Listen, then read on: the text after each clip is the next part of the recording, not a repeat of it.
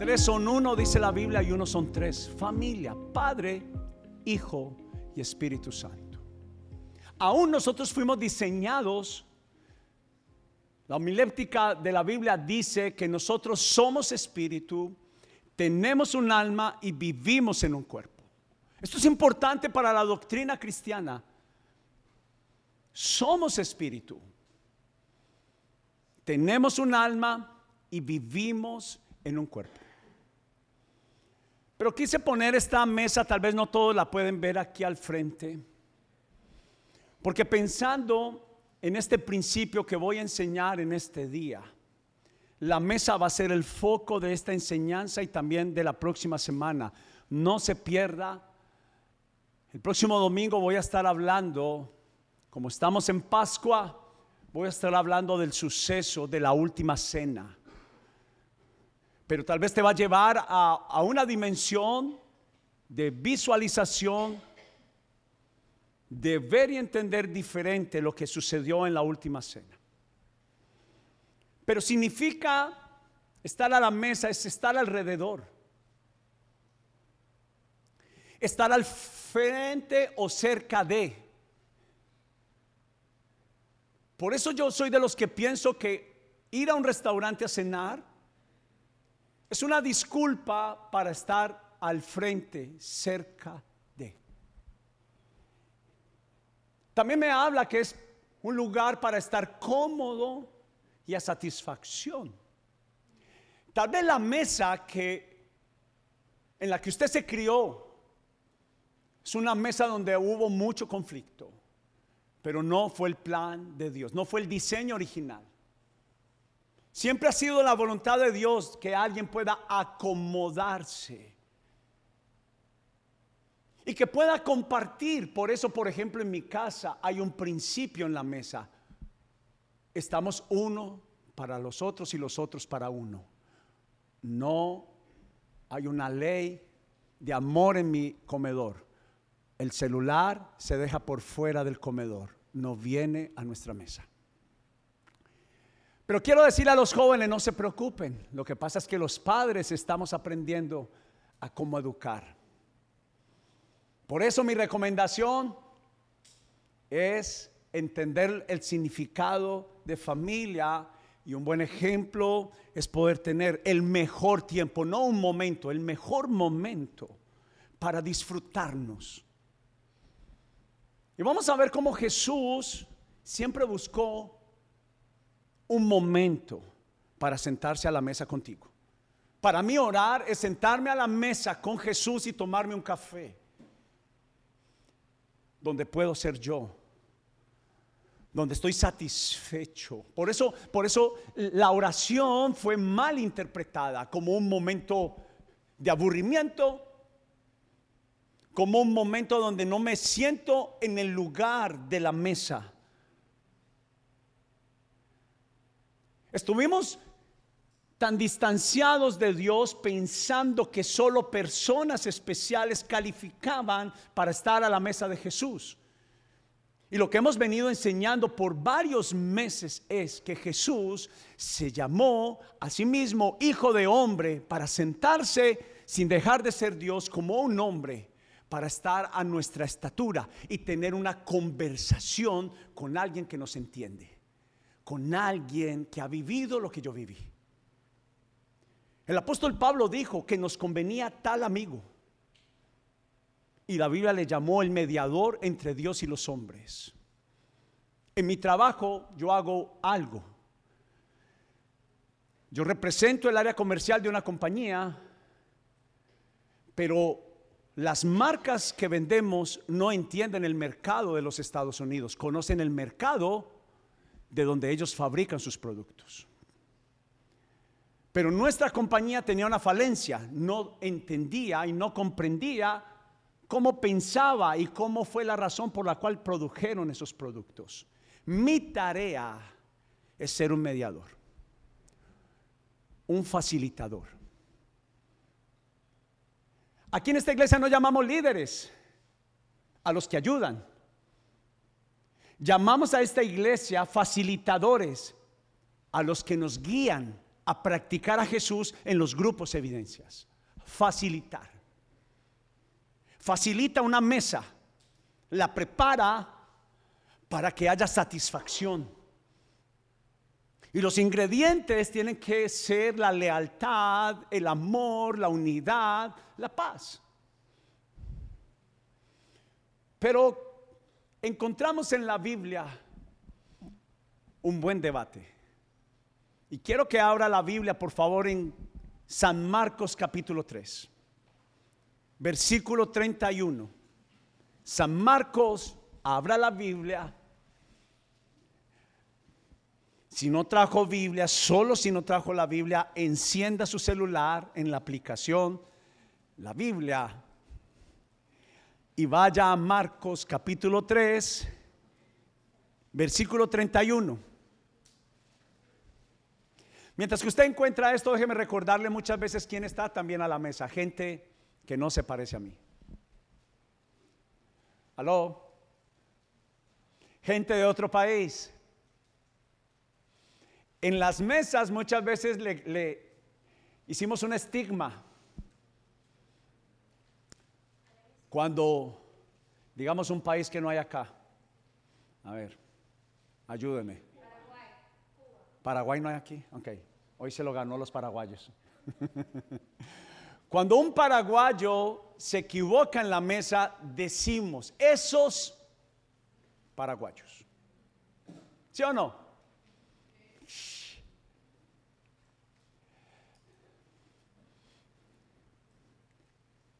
Sea que lo llames acepción de personas, de clases, de economías, de razas a mí me da un poquito, si en alguna cosa le pido al Señor, dame de tu amor y de tu gracia, es cuando se hacen acepciones. No me gusta el racismo. No me gusta cuando se hace énfasis en una nación. Por eso estoy pidiendo, Señor, danos colombianos, pero danos también muchas personas que no son de Colombia. Levante la mano los que no son colombianos. Te amamos, te amamos. Démosle un aplauso a los colombianos a ellos. Ah. Son mi familia. Ustedes son mi familia. Y Jesús, para quitar todo estigma de naciones, porque hay gente que se concentró solo en su casa. ¿Sí o no? Primero yo y mi casa, luego veremos. Pues déjeme verle, analicemos este ejemplo. San Marcos capítulo 3, versículo 31 dice, Luego la madre y los hermanos de Jesús vinieron a verlo. Se quedaron afuera y le mandaron a decir que saliera para hablar con ellos. Había que había alrededor de Jesús una multitud sentada alrededor, ¿qué dice? Alrededor a Jesús le encantaba estar con gente. Y a la iglesia de Jesús le, debe de encantar estar con gente. Aleluya.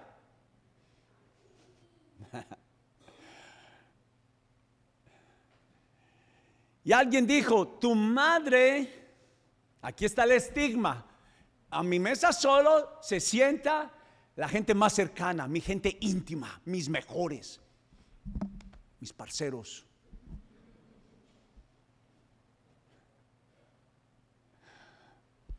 Usted no sabe al lado de quién se sentó Jesús. Le tengo uno. Usted ya me ha escuchado hablar de Judas. Y no se lo prohibió. Dijo, Jesús respondió para quitar el estigma. ¿Quién es mi madre? ¿Y quiénes son mis hermanos? A la hora del estigma. Jesús honró a María, su madre, a propósito, déjeme quitar un estigma. Aquí honramos a la Madre de Jesús como bienaventurada entre todas las naciones. Aleluya. Pero honramos solamente al nombre de Jesucristo, Hijo de Dios. Pero Él hace la pregunta para causar una conversación. Escúcheme, para que también haya en la conversación una investigación. Una investigación. ¿quién es entonces mi madre y quiénes mis hijos bajo el concepto de la mesa? Y él dijo las siguientes cosas. Dijo, entonces miró a los que estaban a su alrededor y dijo, miren, estos son mi madre y mis hermanos. Todo el que hace la voluntad de Dios es mi hermano y mi hermana y mi madre. Mire para acá un segundo. Y la voluntad de Dios se hizo desde el principio. El diseño original, me encanta utilizar esa terminología. El diseño original habló de estar en familia. El diseño original distorsionado por el flagelo humano. Nunca fue el plan de Dios los divorcios. Nunca fue el plan de Dios la separación. Nunca fue el plan de Dios. Vamos a ayudar a la cultura americana. No esperar a que el niño hasta los 40 años para que se vaya de la casa. Pero no estar empujándolo a los 13 y 14 años para que cuando llegue a la edad adulta rápidamente se vayan no es el plan de Dios. Puedo decirle, aún con lo grande que se puede sentir David, mi hijo, 28 años, siendo papá, puedo decirles que todavía necesita de su papá y de su mamá. Yo que tengo 47, hace poco me le acerqué a mi papá para pedir un consejo, que tuve la oportunidad de verlo hace poco. Y el plan y diseño dice que Jesús llama a sus discípulos hermanos y familia. A sus aprendices llamó hermanos, son mi familia. Y él estaba dejando claro que ser iglesia no avergüenza lo que soy y lo que hago. Aló, y lo que hago. Dentro de la misma iglesia sucede lo que comúnmente sucede aún en el mundo secular. ¿Qué vanidad? Tengo temor, me avergüenza que otros sepan lo que hago y lo que soy. Mas Jesús está llamando a que entendamos que Él quitó el paradigma de que todos calificamos él dijo, todos califican. Y él vino a decirle a todos, el Padre te ama no por lo que haces, sino por quien eres. Y la Biblia dice que Jesús les dio afirmación y seguridad. A partir de ahora ustedes estarán en mi mesa más cercana, más íntima, sin importar lo que hayas hecho en tu pasado lo que te hayan dicho. Pero permíteme estar cerca de ti. Déjame sentarme a tu mesa. Es más, Jesús no tenía una mesa. Aló, Jesús no tenía una mesa. Alguien que le dijo, déjame seguirte, le dijo, pero es que yo ni siquiera tengo un lugar donde recostar mi cabeza. Yo no tengo casa. Pero Jesús siempre estuvo a la mesa de alguien. Estados Unidos es una cultura que nos ha privado. Por eso yo creo que casi evidencias existe para traer una visión anticultural que invita, es más, las iglesias americanas que más están creciendo son las que están ejerciendo comunidad. ¿Por qué? Porque el americano no está acostumbrado a la mesa, a la cercanía. Ellos están acostumbrados a la independencia, a ser una isla independiente donde nadie pueda conocer sus gustos, sus necesidades.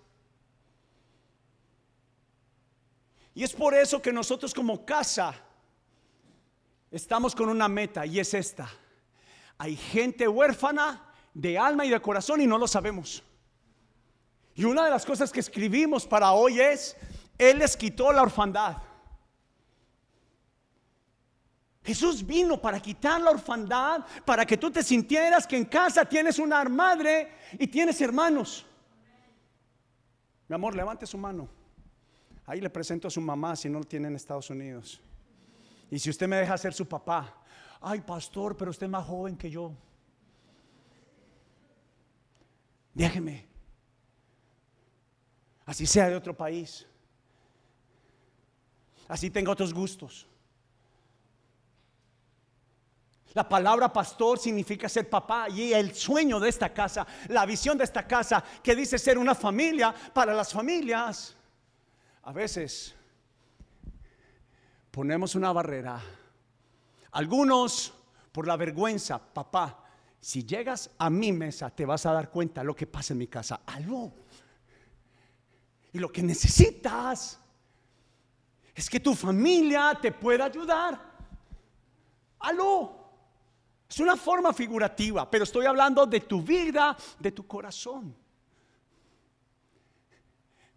Somos más solos de lo que éramos en nuestros países. Y por eso que hace evidencias de la representación, la iglesia de Jesús es la representación de familia. Y la forma número uno en la que Jesús llamaba a Dios era el Padre. Había una relación en la mesa de llamarse Padre y de llamarse Hijo.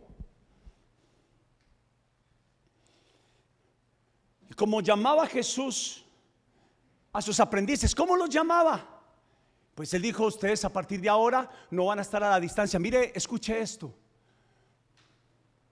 Hombres, ustedes a partir de ahora van a ser los que sirven la mesa. Van a facilitar la mesa. Ese es el puesto mío. Allá el de la esa punta que lidera. A partir de ahora el llamado de Jesús, hágase en la última silla, papito. Porque si Dios te dio un liderazgo, te dio liderazgo es para ser el más humilde, para ser el que une y para decirle a los hijos sentados a la mesa, les quiero contar algo. Hoy maldije. Y a veces sentado a la mesa con la esposa mirando cara a cara, amor, no te había dicho, pero hace poco tuve una tentación y le dije a alguien lo que no debía decir. Eso cuesta la vida. Eso cuesta quitarse la máscara. Pero cuando hay un ambiente de la mesa, la otra parte que entiende su tarea y su obra no rechaza, perdona, no juzga. Por eso estamos enseñando a conocer a Jesús. Porque Jesús no separó de la mesa a nadie, sino que en la mesa conoció, conoció la debilidad de otros. Era la disculpa para saber que Pedro tenía un faltante y era el aprecio. Pedro niega tres veces a Jesús, pero le da la oportunidad, estando alrededor de los discípulos, para decirle, Pedro, ¿me amas? No le preguntó una, no le preguntó dos, le preguntó tres veces. ¿Para qué? Para restaurar a Pedro y decirle, Pedro, ¿me amas? Y le contesta, Señor, te amo. Dos veces. Pedro, ¿me amas? Y él le dijo, Señor, sabes que te amo. Y cuando le pregunta la tercera vez,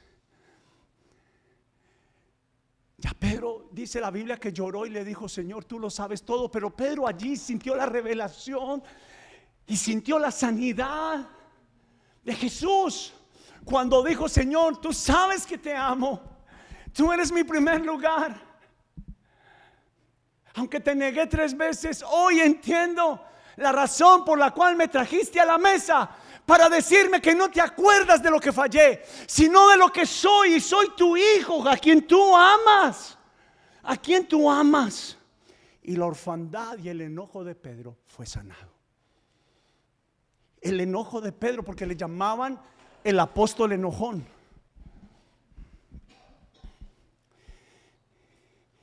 Y en la descripción de Marcos capítulo 3, versículo 31 al 35, es para describir lo que tú y yo somos. Y para Jesús, ¿sabes que somos? Su familia. Él es nuestro hermano mayor. ¿Cómo conoces a Jesús? Déjame hacerte una pregunta en esta tarde. ¿Cómo tú conoces a Jesús? ¿Cuál es la idea que tú tienes de Jesús? ¿Distante, cercana?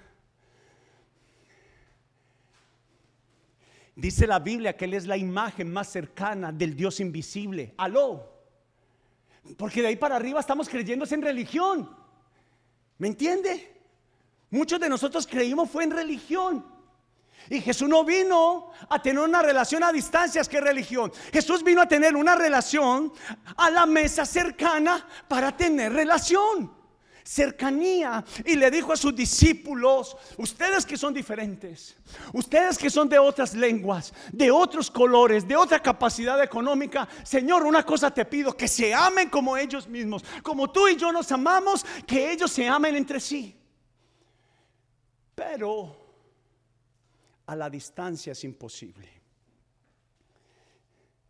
Y la idea de Dios, el plan de Dios a través de la iglesia, y para la comunidad es que tú me des la oportunidad, no me juzgues. Aló. Quiero decir dos cosas. No juzguemos. Gente que a la primera parecía no tan... Uno de los pastores, que es uno de mis mejores amigos y es el más chistoso, pensé que era el más serio, el más antipático de todos cuando lo vi la primera vez. Y hoy en día es uno de los pastores que más me llama a cantar en su iglesia, a predicar en su iglesia. Y me parece uno de los pastores más chistosos que yo conozco. Y la primera vez que yo lo vi, lo juzgué. Uf, si eso es ser pastor.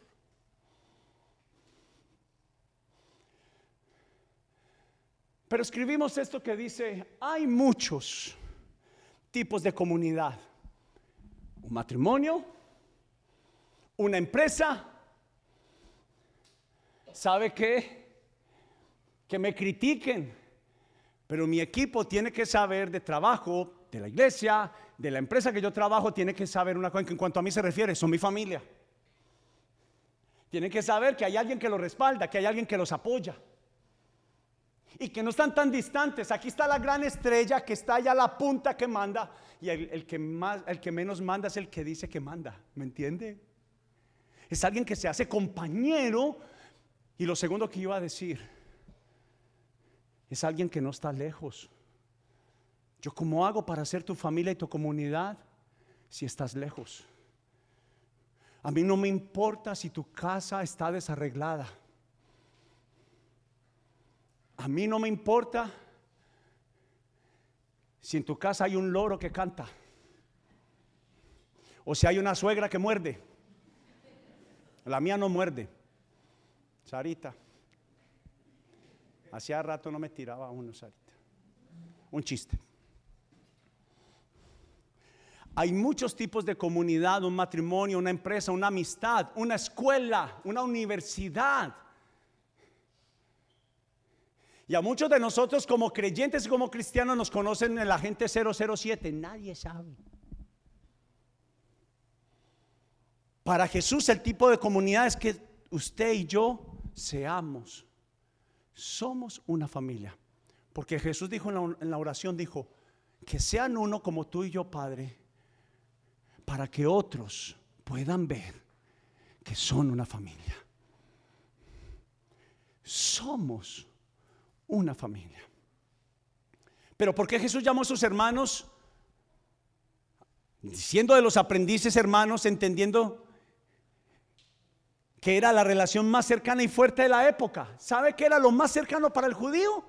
Llamarle a alguien hermano, no se le decía a cualquier hermano, no es como nosotros, entonces que hermano, ¿todo bien o no? Ojo, ojo que nosotros muchas veces es como hoy en día está de moda, bendición. ¿Sí o no? Yo nunca había escuchado tanto en una época como ahora que todo el mundo es bendición. Y hace poco acabo de hablar mal de la suegra.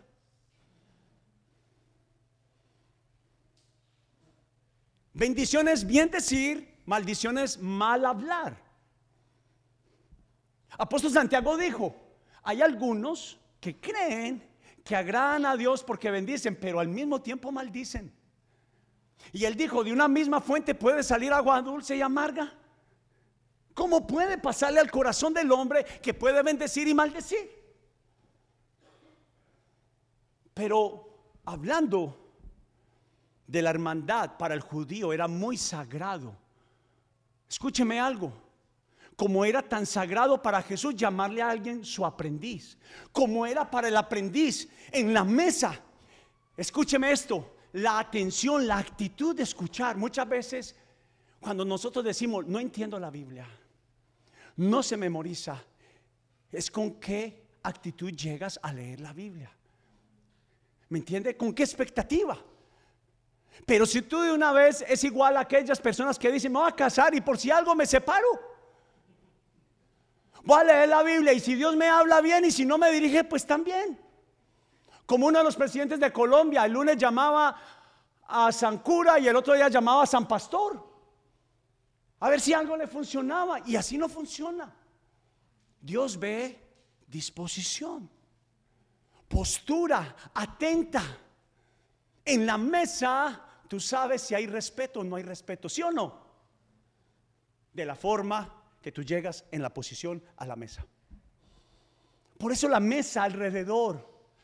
¿Qué fue lo que hizo el cambio en Pedro? En la mujer adúltera. La posición. Es más, Jesús dice que a la mesa también se, sentaron fariseos. ¿Cierto? A veces en nuestras mesas, a veces están fariseos. Que sí, pastor, varios. Y deje que Jesús se encargue de los fariseos. Pero a Jesús le encantaba, por eso le dijo a los niños, no los aleje deje que se acerquen a mí. Y no estaba hablando solo de los de la edad, de los que tenían la disposición de escucharle con atención. Háblame. Hoy uno de mis hijos me saludó, me dio un tremendo beso y me pegó severa caricia. Yo, ay, tan rico.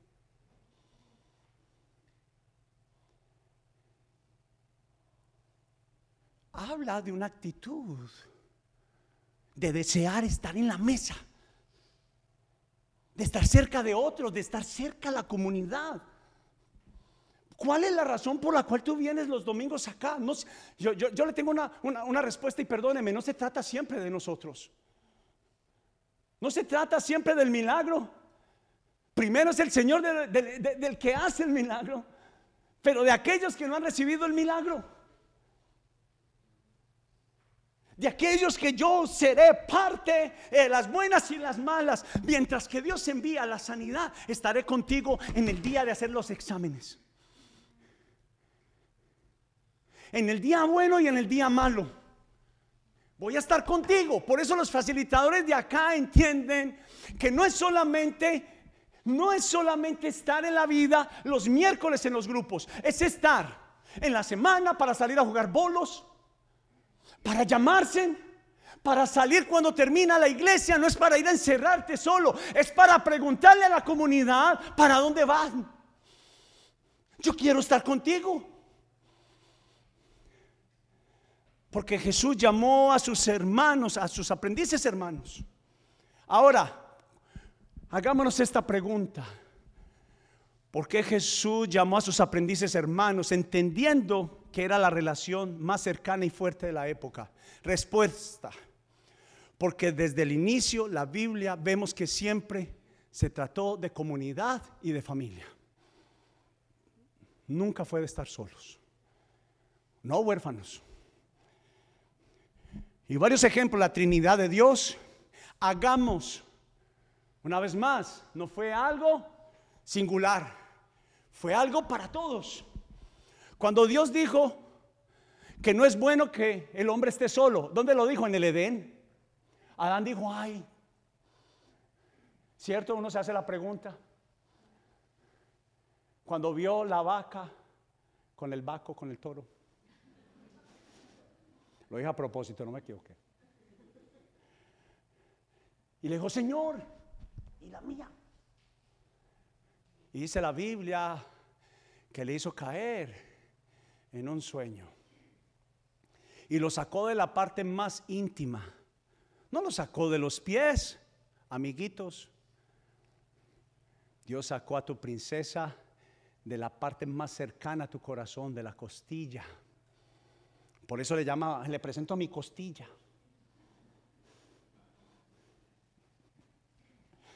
Yo le entiendo el término. Cuando Dios dijo que no es bueno que el hombre esté solo, desde el inicio vemos que fuimos creados para estar en comunidad y familia. Así que esta idea no es una nueva, es la que Dios dijo desde el principio. Escúcheme, Dios lo dijo desde el principio.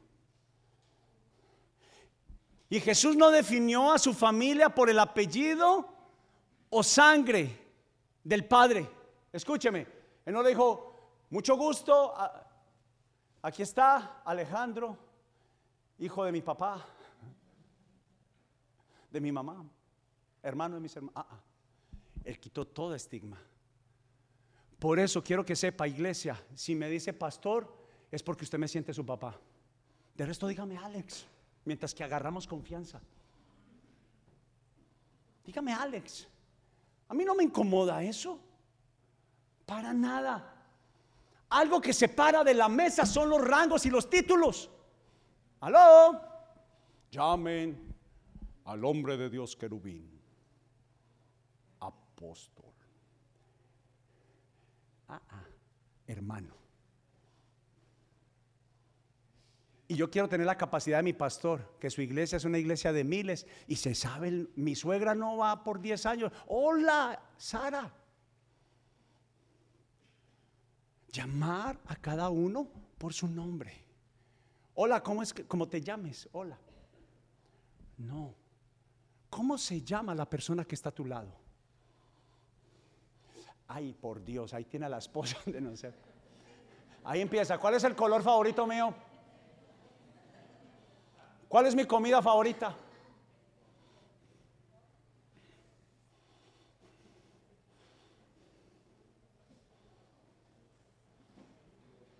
Jesús no definió a su familia por el apellido o sangre del Padre, sino el que hace la voluntad de Dios. Jesús estaba diciendo que en esta familia solo estaba abierta a los judíos, y no estaba abierta solo a los judíos, sino también a los gentiles, o sea, a los que se suponía que no deberían de estar a la mesa.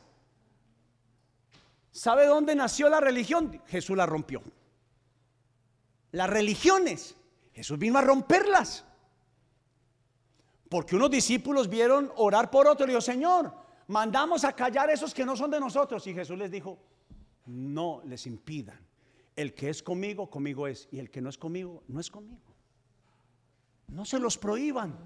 Aló. Eso hay cuando dice alguna iglesia, nosotros tenemos la verdad. Es lo primero que uno tiene que entender, no es la verdad. Salga de ahí corriendo. Como el que dice, aquí el que mando soy yo. Usted entiende que no, infunde temor, pero no influencia. Porque yo estoy convencido que yo me acerco a una de las jovencitas, a una de nuestras niñas, de nuestros niños, porque yo no tengo allá un entretenedero a los que tienen sus niños. Ellos son prioridad aquí, les enseñamos lo mejor de lo mejor. ¿Sabe por qué? Porque ellos sienten y los facilitadores de esta casa saben que necesito, si deciden servir, su corazón para amar a cada persona desde que está en el parqueadero, llueve, neve. Usted ve gente que está lista para usted. Pero ¿sabe cuál es la evidencia? Porque ellos están ahí. Porque ellos están dentro de la mesa, no fuera de ella. Y no hablo de mi mesa, hablo de la mesa de ellos. Me dejan entrar a su cocina. No soy un pastor metiche a propósito. Y solo voy ahí donde me inviten. Y tengo que hacer la obra del Espíritu Santo. Mire para acá. La obra que hizo Jesús de no menospreciar a nadie. Y es por eso.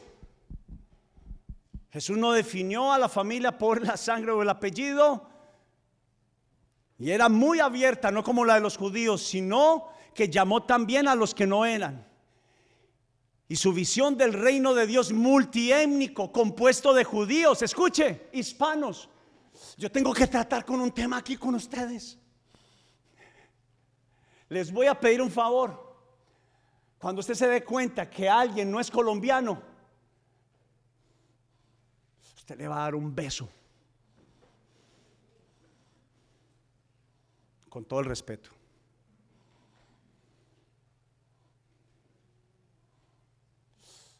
Ojo con los gobiernitos, con los reinitos. ¿Quiere ver a su papá enojado? Sácalo.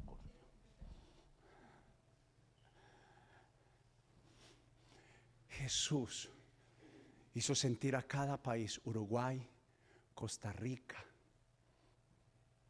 Guatemala, República Dominicana. Aleluya, Guatemala. Salvador, México, Perú, Puerto Rico.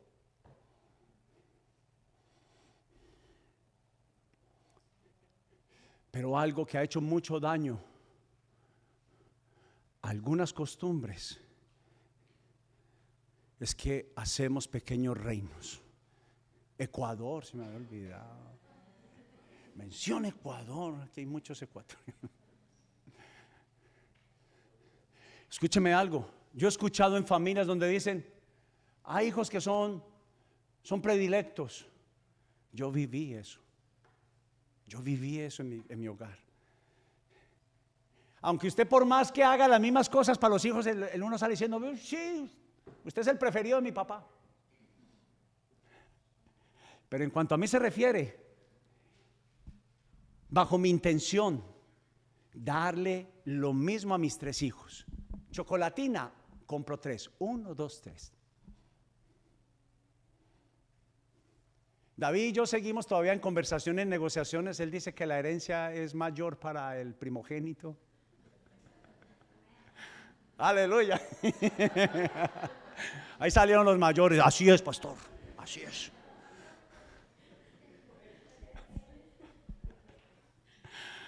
Pues no. Pues no. Yo soy segundo. Ah, tercero, perdón. Ay, ay, ay. Así está mi identidad, mi amor. no, ya Jesús la restauró. A propósito, si usted era los como mi persona, que piensan que la cigüeña los tiró por en cualquier parte, yo pensaba, yo pensaba algo parecido. Pero, ya, ya, pastor serio. El llamado de Jesús era primero poner a su comunidad como su familia, aún igual o más que su familia biológica y de apellido. Cuando Jesús llamó a su comunidad familia, fue algo fuerte y controversial. ¿Sabe por qué Jesús no gustaba? Porque le llamaba familia a los más pecadores. Dime con quién andas y te diré. Yo tengo para discutir contigo eso. Yo no dejo de ser quien soy, esté con el que esté. Eso es en el mundo sin Jesús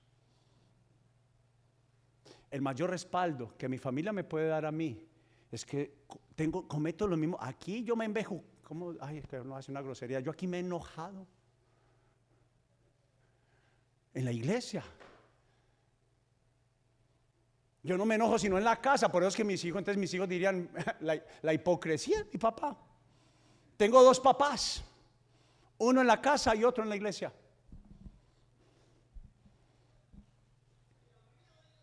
Tenemos que ser tan nosotros, tan nosotros, tan llenos de errores y dejarlos ver. ¿Sabe que una forma de sanar y de liberar es dejando ver?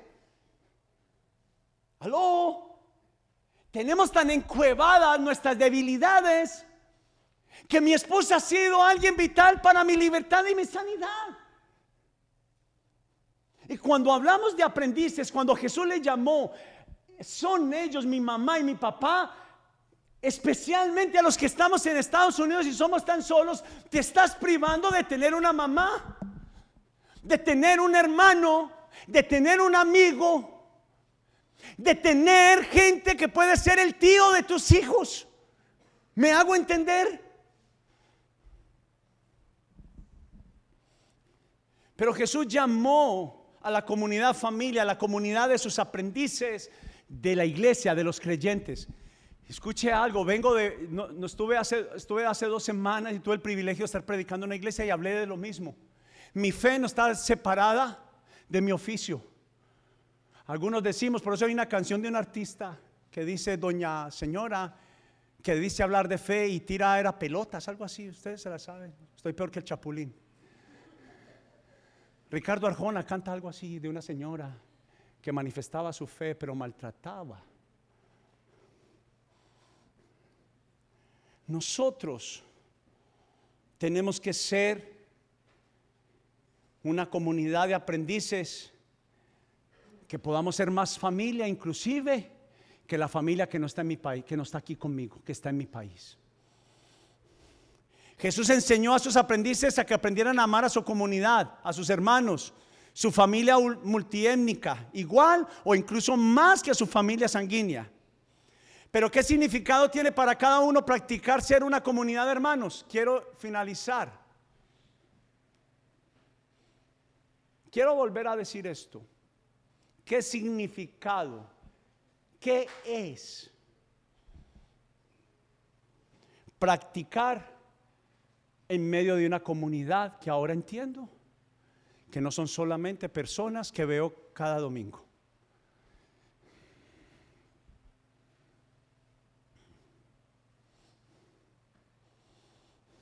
Número uno, creer en la visión de Jesús, que la iglesia es la familia.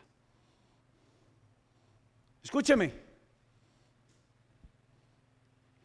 tengo una visión y voy a sacar un proyecto. Escúcheme porque tiendo a ser un hombre fallo, pero tiendo a ser una persona de palabra. Míreme para acá. Una vez hablé de una campaña que hizo Comercio Exterior de las personas que hablaban mal del país que nacieron. Gente que digo, maldigo el país donde nací.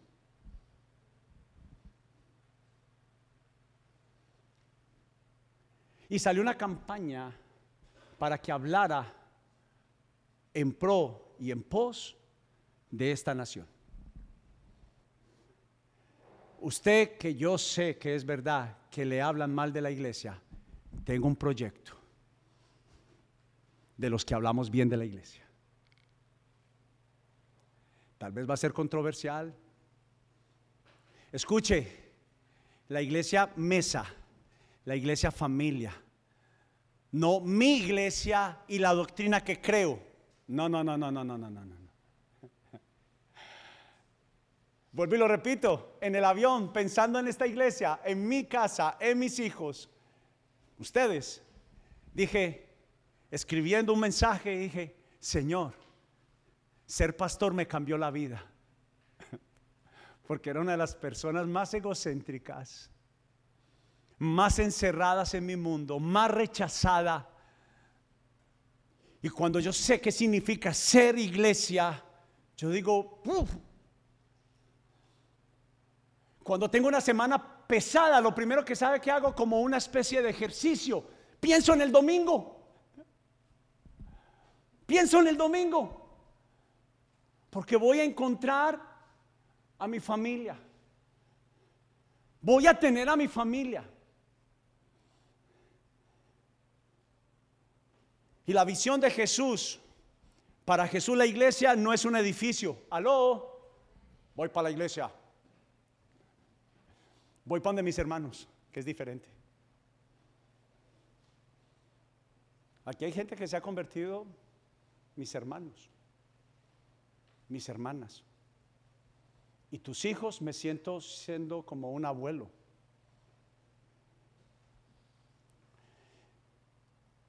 La iglesia no es un edificio o un evento al que vamos los domingos. ¿Sabe qué es iglesia? Es familia.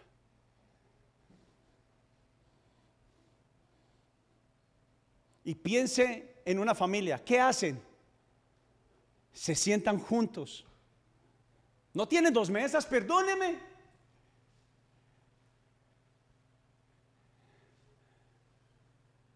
Cuando mis hijos se quedan allá en el, en mi tiempo era telebolito, hoy en día es Xbox Play.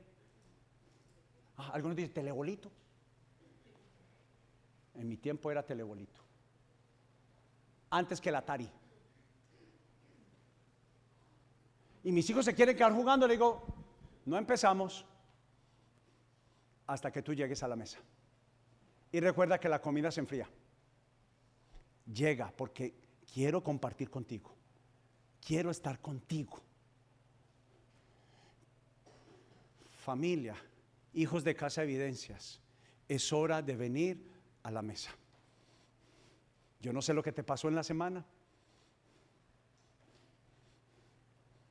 Y menos si vienes cada 15 días o vienes una vez al mes, menos. Ay, pastor, usted se la tenía que decir.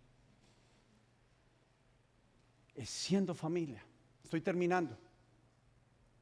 Y dos, siendo parte de esta comunidad, como lo estamos empezando a hacer por medio de los grupos evidencias, siendo amorosos los unos con otros.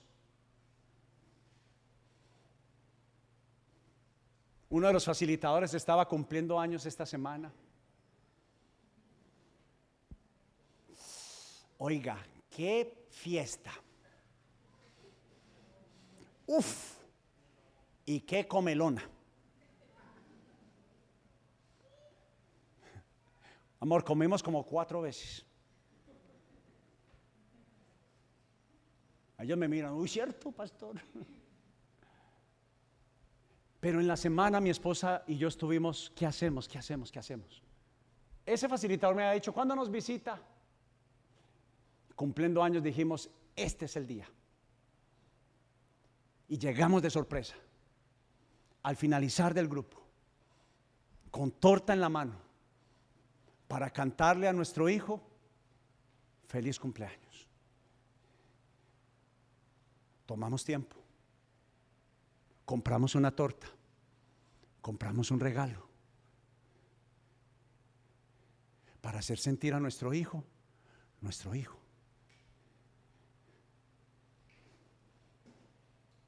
Pero Él me ha abierto la puerta de su mesa. Yo sé que si yo llegaba a su casa en sorpresa, él no se iba a asustar, aunque se asustó un poquito. Se sorprendió, no se asustó. Pero cuando un hijo sabe que tú le amas, o ese hermano sabe que tú le amas, te acepta aún con la multitud de errores que tiene. Por eso en casa evidencias. Y tercero, hay que rendir cuentas. Ay, papá. Yo me mando solo desde que me fui a mi casa, pastor.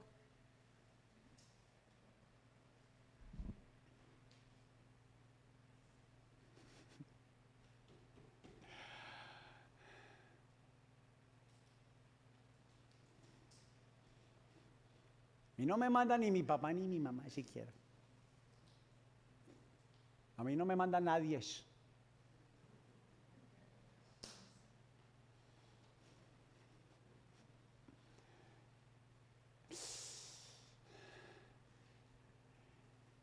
dentro de la iglesia, así tú ganes el sueldo que ganas, la empresa que tienes, la familia que tienes.